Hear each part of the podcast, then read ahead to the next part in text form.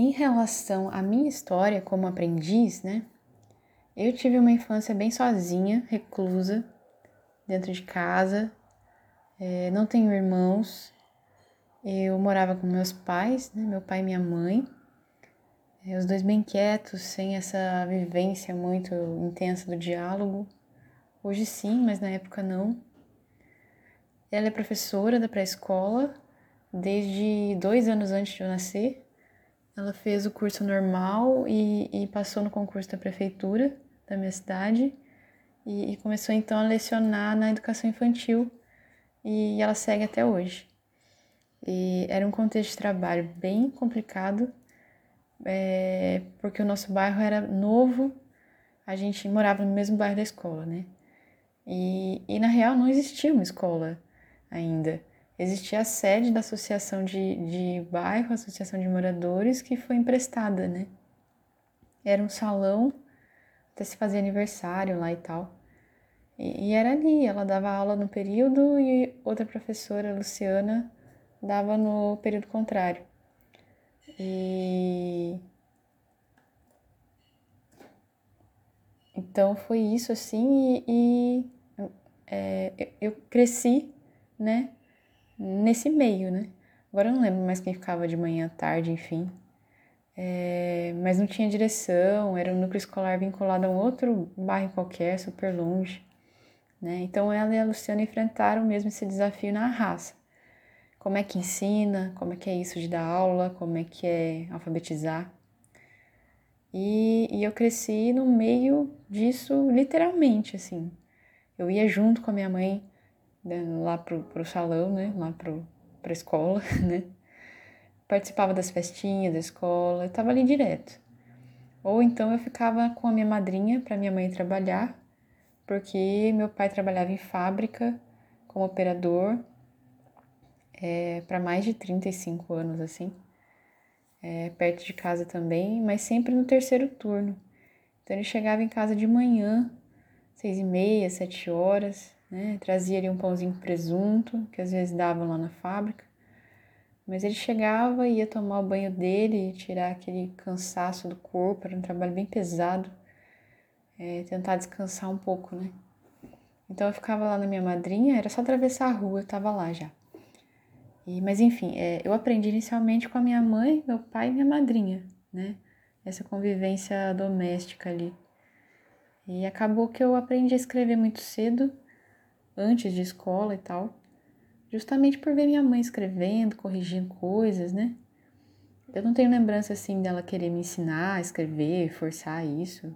Acho que foi bem natural mesmo. É, tenho guardado em casa uns caderninhos assim que eu escrevia, em garatuja ainda. Hoje eu sei que garatuja. Mas aquelas cobrinhas, ondinhas e tal, cores diferentes de caneta, né? respeitando as linhas já. Eu devia ter uns quatro anos, talvez.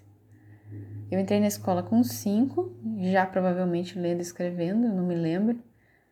E não me lembro disso ter sido um esforço também, sabe? É, deve ter sido essa convivência com a minha mãe, né, professora ali. É, eu entrei na pré-escola numa outra escola, que é da prefeitura, essa que a minha mãe trabalhava não me aceitou por causa da idade.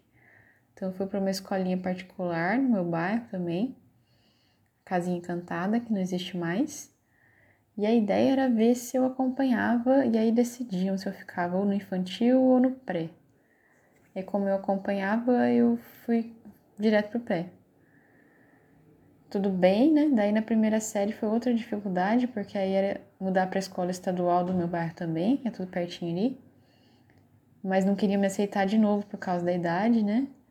E acabei entrando numa turma da tarde, né? Que a gente ficava só desenhando, assim. Eu tenho bem clara essa lembrança por causa de um dia é, eu estava desenhando uma maçã no caderno, assim, pintando ela. E a professora me puxou de canto para a mesa dela e pediu para eu ler uma coisa qualquer. E, ela ficou muito brava, ela bateu na mesa, assim. Ela levantou e eu fiquei com muito medo de ter feito alguma coisa errada e tal. E, e ela me levou para a diretoria e aí eu tive certeza que eu fiz alguma coisa errada, né? Como assim, foi pra diretoria? E a diretora era a dona Lígia, super séria, assim. Eu só lembro do cabelo dela, da cabeça. Eu acho que eu tava com tanto medo que eu nem devo ter olhado direito para ela. E eu sei que a professora me pediu para ler essa mesma coisa para diretora, né? E, e, a última palavra que eu li foi ilha. Aí a professora me interrompeu, botou a diretora contra a parede, assim. Ela lê ilha, ela não pode ficar aqui. É, e eu só sei que me mudaram de turma para a turma da manhã depois. Mais tarde eu fui descobrir que existia isso, né? De turma forte, turma fraca. A da tarde era fraca, no caso, né? É, eu lembro de entrar nessa sala de manhã, lotada, mais de 30 alunos. É, isso para mim é bem vivo, porque esses números, porque por causa da chamada, né? Meu nome sempre foi um dos últimos, então eu tenho noção, assim, de quantas pessoas eram. O Prezinho tinha sido, assim, uma salinha de 12, 15 alunos, talvez. Foi bem brusco isso, assim.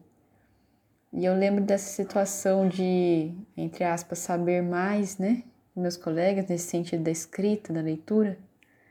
E as professoras me botavam para ajudar alguém com mais dificuldade e eu não sabia direito como é que ajudava.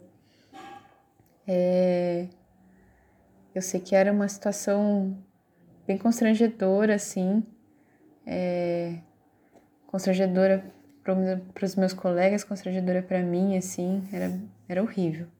Tinha muito essa cultura ainda, né, do, do, do burro, do inteligente, né, se cantava ainda aquela musiquinha, né, não sabe, não sabe, vai ter que aprender, orelha de burro, cabeça de ET, né, era normalizado isso, né, se puxava a orelha, né, enfim. É... Eu tenho 30 anos, né? Isso foi nos anos 96, 98, por ali. Iniciozinho do fundamental.